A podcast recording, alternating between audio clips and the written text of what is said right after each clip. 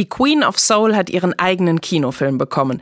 Seit Mitte November können wir Aretha Franklin auf der großen Leinwand zusehen, wie sie als kleines Mädchen in Detroit ihren ersten Gesangsauftritt in der Baptistenkirche ihres Vaters hat, wie sie gegen Alkohol und Drogen kämpft, zur lebenden Legende wird und schlussendlich bei der Amtseinführung von US-Präsident Barack Obama singt. Als Aretha Franklin 2018 an Bauchspeicheldrüsenkrebs starb, haben wir uns vor ihr und ihrem künstlerischen Schaffen verneigt, indem wir ihr Album I Never Loved a Man the Way I Love You zum SWR 1 Meilenstein gekürt haben. SWR 1, SWR 1, Meilensteine, Alben, die Geschichte machten.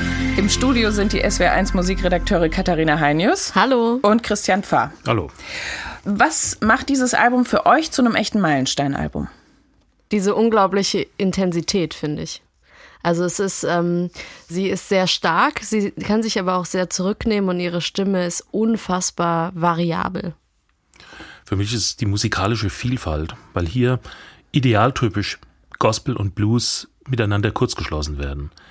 Und äh, die Stimme hält das eben zusammen, die teilweise sehr intensiv ist, aber auch eine Leichtigkeit hat. Sie hat also nichts Gepresstes, nicht diese Emphase, die man manchmal so äh, in, in, der schwarzen Musik dieser Zeit hört, sondern sie jubiliert auch, also ohne Erdenschwere. Und das alles zusammen ist einfach faszinierend. Und äh, das Album, also sie verbindet zwei große Themen der Zeit auf dem Album. Zum einen die Frauenbewegung und die Bürgerrechtsbewegung in Amerika.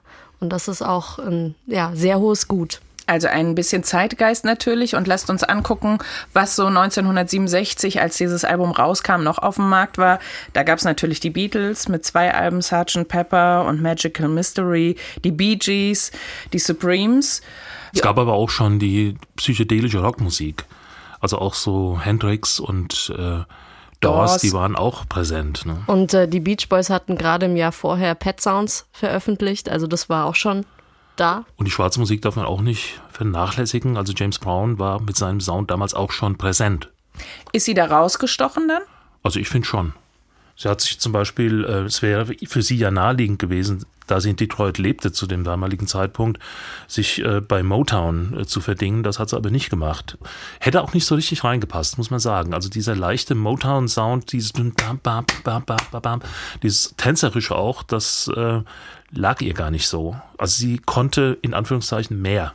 Sie ist ja dann erstmal nach New York und ist da äh, bei Columbia Records untergekommen und hat mehr so Traditional Pop Songs, äh, eigentlich ein bisschen eher Mainstream Sachen gemacht bis, äh, bis 66, eigentlich bis kurz vor diesem Album, weil äh, I Never Loved a Man the Way I Love You, ähm, hat sie ja dann, das war das erste Album, was sie tatsächlich bei Atlantic dann produziert hat. Und da ist sie ja dann tatsächlich noch, konnte sie noch mehr sich austoben im Soul. Ging auch mit dem Producer zusammen, Jerry Waxler, der Chef von Atlantic Records, der hatte genaue Vorstellungen, was mit dieser Stimme zu machen ist und mit dieser Persönlichkeit und hat sie entsprechend geformt dann auch.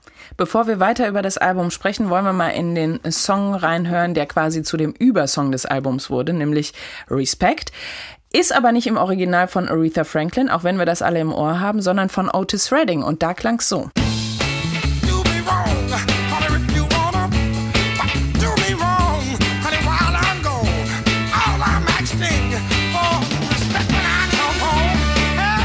Finde das lustig, wenn man das so im Nachhinein hört, wie das Original klang und das, was Aretha Franklin draus gemacht hat.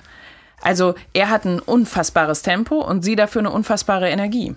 Ich meine, er hat ja auch einen anderen textlichen Ansatz. Er ist die Rolle des Mannes, der versucht, äh, seiner Frau alles zu bieten und sich dafür krumm legt und deswegen sagt, aber wenn ich dann abends nach Hause komme, dann möchte ich auch äh, Respekt haben dafür. Ich mache doch alles, um, um dir alles kaufen zu können mal vereinfacht gesagt. Und, und, sie kehrt das um. Aretha macht dann den Perspektivwechsel und sagt, nee, wenn du nach Hause kommst, dann erwarte ich Respekt von dir. Wir hören rein in diesen Überhit des Albums I Never Loved a Man the Way I Love You, nämlich Respect von Aretha Franklin.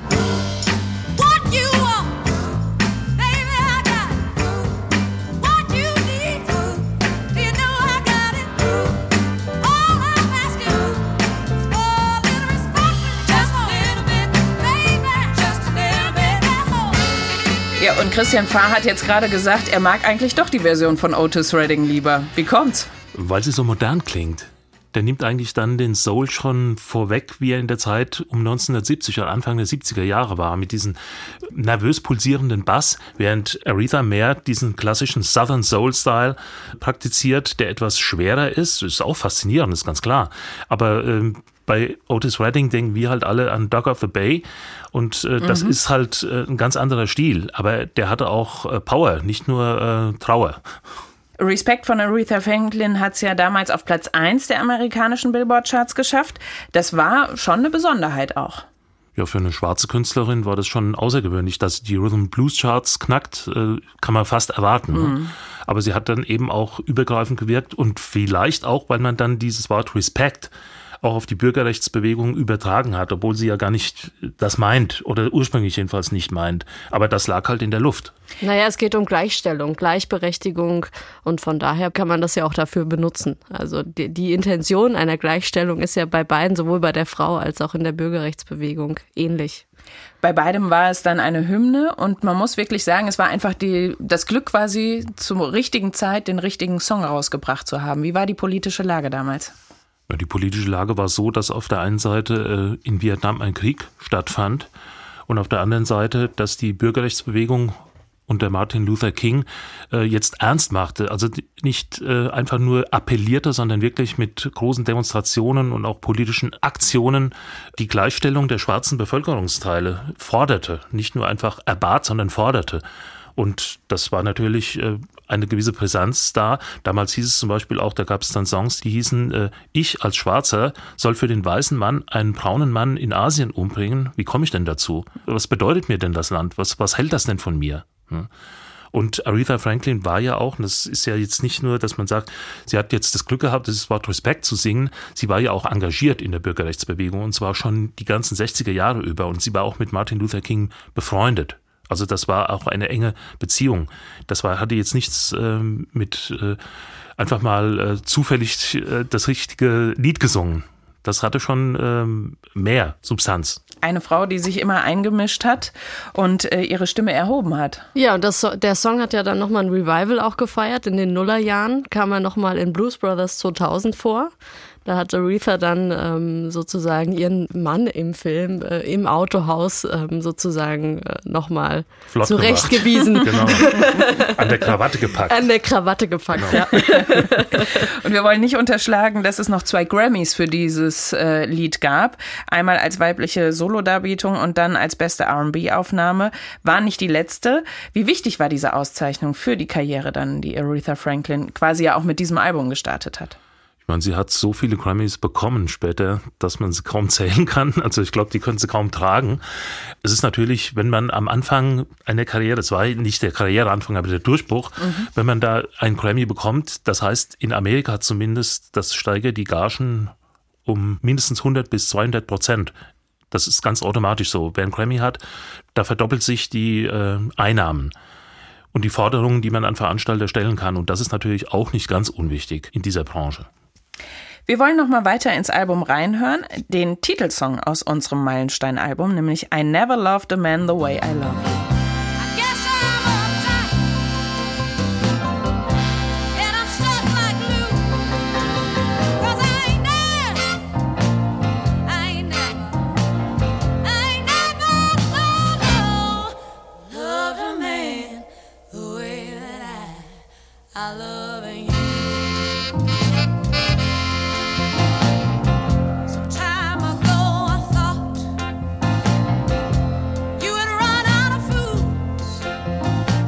Never Loved a Man the Way I Love You ist für Katharina Heinius äh, der liebste Song auf diesem Album. Warum?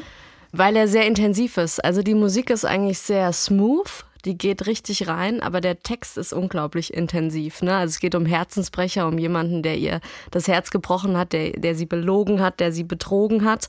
Und ähm, darunter liegt so wirklich so eine smooth Musik und das ist ein, also für mich ein sehr, sehr großer Unterschied einfach, der es aber dann intensiv macht. Das ist übrigens witzig, weil im ersten Blues Brothers Film zitiert sie auch diesen Song, indem sie sagt, Elwood, you're not good. Mhm. Und das ist ja die erste Zeile des Textes hier. ja, sie bezieht einfach wieder auch eine starke Position als Frau. Also sie, sie, sie sagt, äh, also in den 60ern, klar, die Rechte der Frau waren noch nicht besonders ausgeprägt und auch besonders der, der, der schwarzen Frauen. Und, ähm, und die Frauen waren zum Großteil noch wirklich abhängig auch von ihren Männern. Und hier löst sie sich ein Stück und sagt, ich bin aber auch ein Mensch und ich habe auch Gefühle und ich möchte nicht, dass du mich belügst und, und betrügst eben. Und, und die, diese Kraft, die finde ich sehr beeindruckend. Die auch bei ihr irgendwie immer authentisch wirkt. Also Ja. es ist nichts dahergesungen. Genau.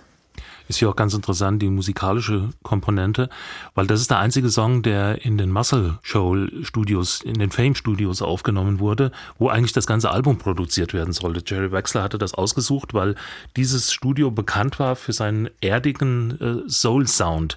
Siehst du, was erdigeres gibt's gar nicht. Also der kann Motown einpacken und sogar Memphis ist nicht so äh, intensiv wie da in Alabama diese, diese Produktionsstil. Aber es kam dann zum Streit, weil ähm, der Trompeter äh, machte also Aretha Amonson, sie hatte ihren Ehemann dabei, es gab Ärger und dann hat der Ehemann sich mit dem Studiobesitzer mit Rick Hall äh, geprügelt und dann sind die Franklins über Nacht abgereist und das war's dann. Zunächst mal, ähm, Jerry Wexler hat dann äh, gesagt, ja, das, ich will mit dem auch nichts mehr zu tun haben, aber die Musiker sind so gut und hat die dann so versucht, einen Teil davon nach New York zu lotsen, was auch gelungen ist, wo dann das restliche Album fertiggestellt wurde. Was ein Glück, weil dieser Song war der erste Song, den sie für dieses Album produziert haben. Also wenn sie sich nicht wieder in New York getroffen hätten, wäre dieses fantastische Album vielleicht nicht entstanden. Oder es hätte anders geklungen und wäre nicht so erfolgreich geworden. Und äh, die Band, die sie damals eben halt so hinter sich formiert hatte, gar nicht selbst ausgesucht, war eine rein weiße Band. Ja, sag mal so, die Rhythmusgruppe und die, die, das man weiß, also Schlagzeug, äh, Bass, Keyboards und Gitarre, äh, die Bläser waren schwarze. Und die Background-Sängerinnen auch. Das hört man auch, die, da ist viel Gospel drin und Sissy Houston, die Mama von Whitney, ist da eben auch beteiligt. Wer hat es ausgesucht? Der Rick Hall, der hatte eine, eine Studioband, die immer aus Weißen bestand. Und er hat fast nur schwarze Solisten damit begleitet. Und das ist eigentlich auch schon eine integrative Leistung, weil man hört das auch nicht. Also man hat hier nicht das Gefühl, hier versuchen äh, Weiße äh, Zu spielen wie die Soul, zu, ja, Soul zu, zu spielen. Nee, das hat einfach funktioniert. Und deswegen äh, hat er, blieb er dabei, hat ihm natürlich teilweise auch den Vorwurf äh, von Rassismus eingebracht, weil er auch von seinem persönlichen Benehmen her ein schwieriger bis ähm, unbeherrschter Mensch war, um es mal vorsichtig auszudrücken. Aber er war farbenblind musikalisch. Er hatte also beides äh, gleichermaßen gut bedient. Was ja eine gute Sache ist, Ja. wenn eben halt die Qualität am Ende entscheidet und Ja. nicht äh, die Hautfarbe darüber. Es ist letztlich das Album gewesen, was äh, Aretha Franklin zur Queen of Soul gemacht hat. Wieso kam dieser Titel? Also eigentlich durch eine Zeitung, die sie so genannt hat, weil sie eine treffende Überschrift für sie gesucht haben. Aber ähm, man hört das ja auch an ihrer Stimme. Also da liegt ja unglaublich viel drinne. Unglaublich viel Emotionen. Also sie, ich habe, also immer wenn ich einen Song von ihr höre, von ihr gesungen höre, dann habe ich das Gefühl, sie lebt diesen Song. Also sie, sie empfindet tatsächlich das, was sie da singt und sie singt den nicht einfach runter. Und sie konnte eben alles bedienen. Sie konnte die Gospelschiene bedienen, den Blues, den Soul als Mischung. Sie konnte aber auch Rock singen. Sie konnte aber auch Easy Listening, Pop singen. Sie konnte alles. Und ähm, alles, weil eben ihre Stimme so eine Durchschlagskraft hatte und eine Authentizität, um das Wort jetzt doch mal zu gebrauchen, dass das einfach, äh, dass man sie abgenommen hat und nicht das Gefühl hat, die setzt jetzt auf irgendeine Masche. Egal, was sie gesungen hat, man hat das Gefühl, genau das muss jetzt so sein in diesem Moment. Letztlich ist es so, dass quasi ihr Ruf vor 50 Jahren mit diesem Album äh, sozusagen zementiert wurde. Ja, und da war sie gerade mal 25. Also das muss man sich auch äh, mal vorstellen.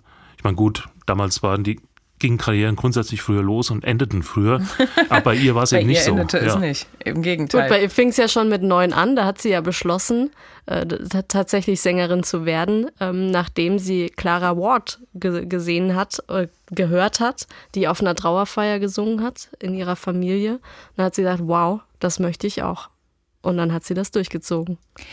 Der nächste Song, den wir uns anhören, ist A Change is Gonna Come, ein Originaltitel von Sam Cooke. Und als was war er gemeint, Katharina? Als Antwort oder als Ergänzung zu Blowing in the Wind von Bob Dylan, weil er ähm, war sehr beeindruckt von diesem Song, den Dylan eben geschrieben hat. Ähm, man muss dazu sagen, er hatte vorher ein Erlebnis, er hatte eine Hotelreservierung gemacht und ähm, kam dann zu dem, an dem Hotel an und ihm ist die Reservierung an der Rezeption verweigert worden aufgrund seiner Hautfarbe. Er hat gesagt, Moment mal, ich bin doch Sam Cook, also was wollt ihr denn bitte? Seine Frau hat ihn dann versucht zu beruhigen, hat gesagt, die erschießen dich, wenn du, wenn du jetzt nicht aufhörst. Sagt, die erschießen mich nicht, ich bin Sam Cook und hat sich, hat sich wirklich aufgeregt darüber, wie er eben behandelt wurde. Und dann war 1963 kam dann Dylan mit Blowing in the Wind, March of Washington, die ganze Bürgerrechtsbewegung kam hoch und dann hat er diesen Song gehört und es hat ihn tatsächlich ein bisschen empört, dass erst ein weißer Mann kommen muss und einen Song über Rassismus singen. Er sagt, das geht nicht. Da muss ich als, als schwarzer, als farbiger Mann, muss ich auch einen Song darüber schreiben und hat praktisch mit, mit diesem Song Blowing in the Wind ergänzt als sozusagen farbiger Sänger. Dann hören wir den Song jetzt. A Change is Gonna Come in der Version von Aretha Franklin.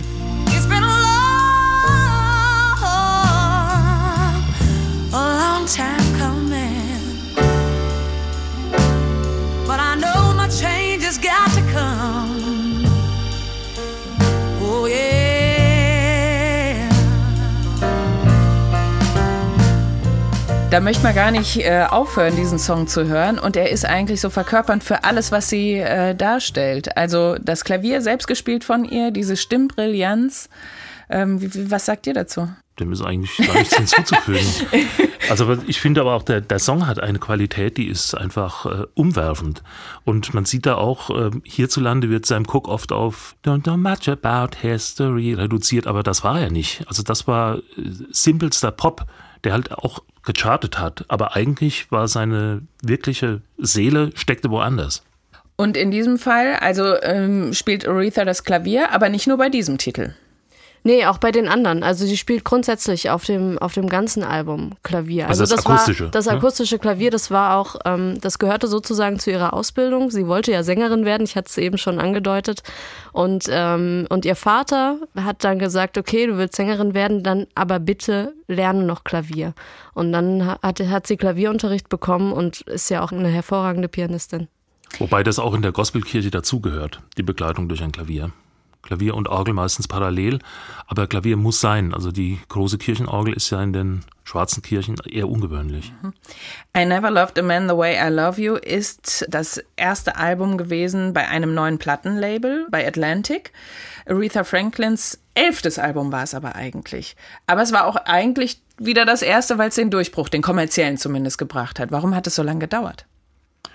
Vielleicht, weil sie vorher ähm, nicht wusste, wohin sie wollte und ihre Produzenten oder Entdecker auch nicht wussten, was sie mit ihr anfangen sollten.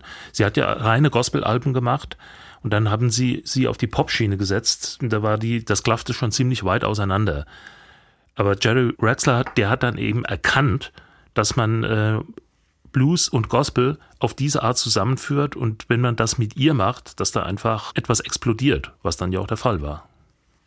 Gab es einen Grund für diesen Plattenfirmenwechsel? Äh, der Vertrag bei Columbia ist einfach ausgelaufen und ähm, ich denke, sie wollte sich auch verändern und dann kam das Angebot und das Angebot und die Idee eben auch mit dem Angebot. Ähm, also die Produzenten hatten ja auch äh, klare Vorstellungen mit ihr und äh, von daher war der Wechsel logisch. Und Wechsler war auch schon ein bekannter Mensch. Also der hatte schon viel Erfolge gehabt. Man wusste also, wenn ich mich dem anvertraue, da wird was äh, passieren. Hat Dylan auch die Erfahrung gemacht. Sie sollte ja eigentlich erst bei, bei dem Unterlabel bei Stax unter Vertrag kommen, aber ähm, die in Memphis saßen. Die, ne? Genau, und sie haben, sie haben sie aber dann direkt zu dem, zu dem Mutterlabel, sage ich mal, zu Atlantic gepackt. Ähm, bei vier Titeln hat sie mitgeschrieben oder sie alleine geschrieben, die auf diesem Album sind. Wie ist die Qualität davon? Also ich finde, sie ist sehr hoch. Das muss man sagen. Und äh, ich denke, dass sie in erster Linie Musik geschrieben hat, denn bei einem Titel hat ihr Mann mitgeschrieben, der wird den Text gemacht haben bei Dr. Feelgood. Und ich finde aber, die Titel brauchen sich nicht gegen Sam Cooke und Konsorten zu verstecken. Das Album ist ein bisschen mehr als eine halbe Stunde lang, also sehr kompakt, was aber auch nicht unüblich war für die damalige Zeit. Und was ein Vorteil war, wenn man sieht, heutzutage wird erwartet, egal wie, dass ein Album 60 bis 70 Minuten dauert, wäre früher ein Doppelalbum gewesen, was man nur gemacht hat, wenn man genügend hatte. Heute wird gnadenlos Füllmaterial dazugepackt und dann wundert man sich, dass keine Klassiker mehr rauskommen. Mhm. Damals wurde wirklich nur das Beste aufs Album gepackt und das hatte dann eben die Chance, von A bis Z zu überzeugen. Da musste man nicht skippen oder so. Wer hat eigentlich die Titel ausgesucht, die sie dann draufgepackt hat? Es sind ja viele Coverversionen dann auch gewesen. Also ich denke, das wird schon der Producer gewesen sein. So viel Mitspracherecht hatten damals die Künstler nicht immer. Gut, sie hat mit vier Titeln vertreten ist, dem muss man auch schon einen gewissen Respekt mhm. entgegenbringen. Aber ich denke, da wird schon der Produzent ganz entscheidend eingegriffen haben. Interessant ist, dass äh, die Titel, also die meisten, also ich glaube fast alle, ähm, hinten ausgefadet werden. Also ähm, sie, die werden gibt praktisch leiser. Es gibt keinen wirklichen Schluss. das ist aber im Soul auch schwierig zu machen. Äh, so ein Schluss, der müsste dann zum Schluss eben mit so tremulierenden Akkorden und, und sonst wie gefunden werden, äh, weil die Songstruktur ja normalerweise nicht so liedhaft ist, dass man sagt, und jetzt sind wir durch, mhm. sondern es ist Geht ja immer weiter. Weil sich so, mehr so dieses Turnaround hat. Weil sich so kontinuierlich auch steigert, wo soll ja. man dann enden? Ja. also live kann man das. Da ist das dann sogar äh, ausgesprochen anregend, sagen wir mal, so, so zum Schluss auf so eine, auf so eine Stretta zu gehen, aber auf, äh, im Studio ist es schwierig. Der nächste Song, den wir uns anhören, ist der, von dem Christian Fahr sagt, es ist der beste, nämlich Save Me. Warum? Erstens ist er von Aretha geschrieben worden und zweitens hat er für mich hier diese Modernität, die den Soul letzten Endes dann in den 70er Jahren äh, zu einer führenden Richtung der Popmusik gemacht hat, weil hier sind jetzt auch die Rock-Elemente ganz spürbar. So etwas hätte es fünf Jahre vorher nicht gegeben, wie dieser Song klingt. Save Me von Aretha Franklin.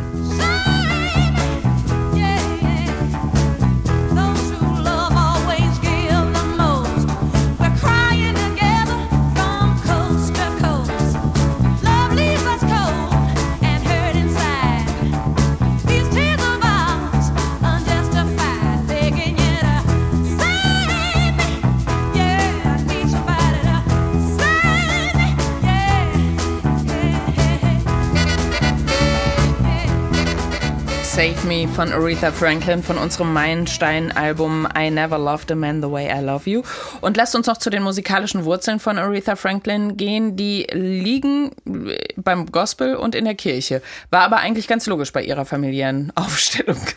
Ja, Vater Prediger, und zwar ein sehr berühmter kein, kein äh, Feldwald- und Wiesenprediger, sondern einer, der seine Predigten auf Schallplatten aufgenommen und verkauft hat und die wurden auch gekauft.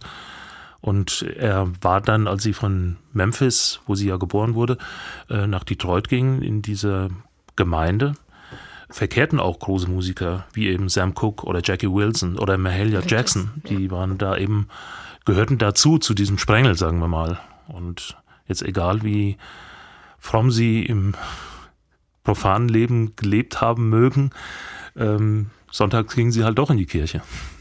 Ich denke auch gerade die Verbindung, ähm, ich habe es vorhin schon angedeutet, zu Clara Ward oder Mahalia Jackson, ähm, die ja auch starke Frauen sind, ne? Die, ich denke auch die, ähm, also sie, sie beschreibt in, in einem Interview hat sie beschrieben, wie sie mit beiden in, in der Küche steht und tatsächlich über Frauen spricht, über die Situation der Frauen. Ich denke, dass auch gerade die beiden ihr diese Stärke gegeben haben. Wie viel Gospel finden wir jetzt letztlich auf diesem Album I Never Loved a Man the Way I Love You? Ich finde, man hört ihn fast in jedem Song. Auch wenn es nicht die klassische Gospel-Struktur hat, da gibt es vielleicht ein oder zwei, bei denen das der Fall ist. Aber hier wird eben Gospel mit Blues vermischt. Sie singt äh, Blues und der Chor, der kommt aus dem Gospel das, dieses äh, Call and Response, also dieses Ruf- und Antwortspiel, mhm. das ist ganz typisch für den Gospel, auch wenn die Akkorde teilweise eher bluesig sind oder die, die Auflösung der, der Akkorde. Und das ist auch eins dieser Faszinosa von diesem, von diesem Album oder von Aretha überhaupt. Und wenn sie singt, sie, singt sie bluesig und trotzdem, wenn es nach oben geht, dann ist da auch da wieder Gospel da. Sie, sie macht das so, verschränkt das so unauflösbar, dass es einfach ähm, beides immer drin ist. Das heißt, musikalisch äh, reicht es nicht, eine Schublade bei ihr aufzuziehen, ihr Leben lang. Ihr Leben lang nicht, das würde ich aber mal so sehen. Es wäre schade, wenn man da nur eine fände. Der nächste Song, in den wir reinhören wollen, ist Dr. Feelgood. Was ist daran besonders? Ja, für mich, da kommt jetzt genau diese Mischung zum Tragen. Der Song ist eigentlich eher bluesig, aber er hat seine Gospel-Elemente und die machen ihn eigentlich dann auch interessant. Und er ist von ihr geschrieben.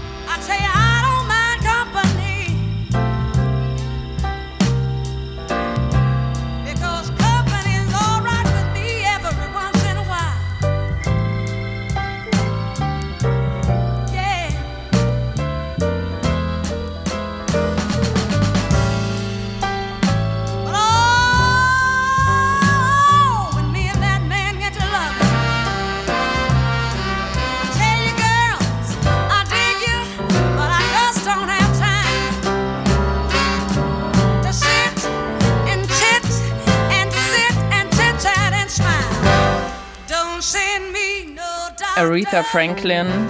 Die erste Frau, die auch in die Rock'n'Roll Hall of Fame aufgenommen wurde, 87 war das.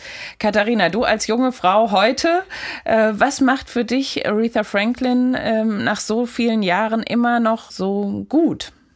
Die Kraft in der Stimme, die Art und Weise, wie sie singt und was sie singt, was sie da ausdrückt, das, das finde ich besonders. Also wir haben es eben gemerkt, wir sind alle mitgegangen mit dem Song, wir haben uns alle bewegt und, und sich da reinzulegen, also sich das wirklich, also das, das gibt einem unglaublich viel beim Hören. Das finde find ich beeindruckend. Natürlich ihre Lebensgeschichte auch und äh, ja, aber vor allem auch die Kraft, die in ihren Songs steckt. Christian, wenn wir auf diese 76 Jahre Leben zurückblicken von Aretha Franklin, was findest du das Besondere an ihr? Ja, ich finde faszinierend, mit wie viel Leuten diese Frau zusammengearbeitet hat, beispielsweise. Das zeigt schon, was für eine magnetische Wirkung sie hatte. Mit wem die sich duettiert hat, wer sich darum gerissen hat, mit dieser Frau einmal zusammenzuarbeiten. Und äh, wer sich, das sieht man auch, von ihr hat beeinflussen lassen. Also eine Whitney Houston wäre ohne Aretha Franklin überhaupt nicht vorstellbar.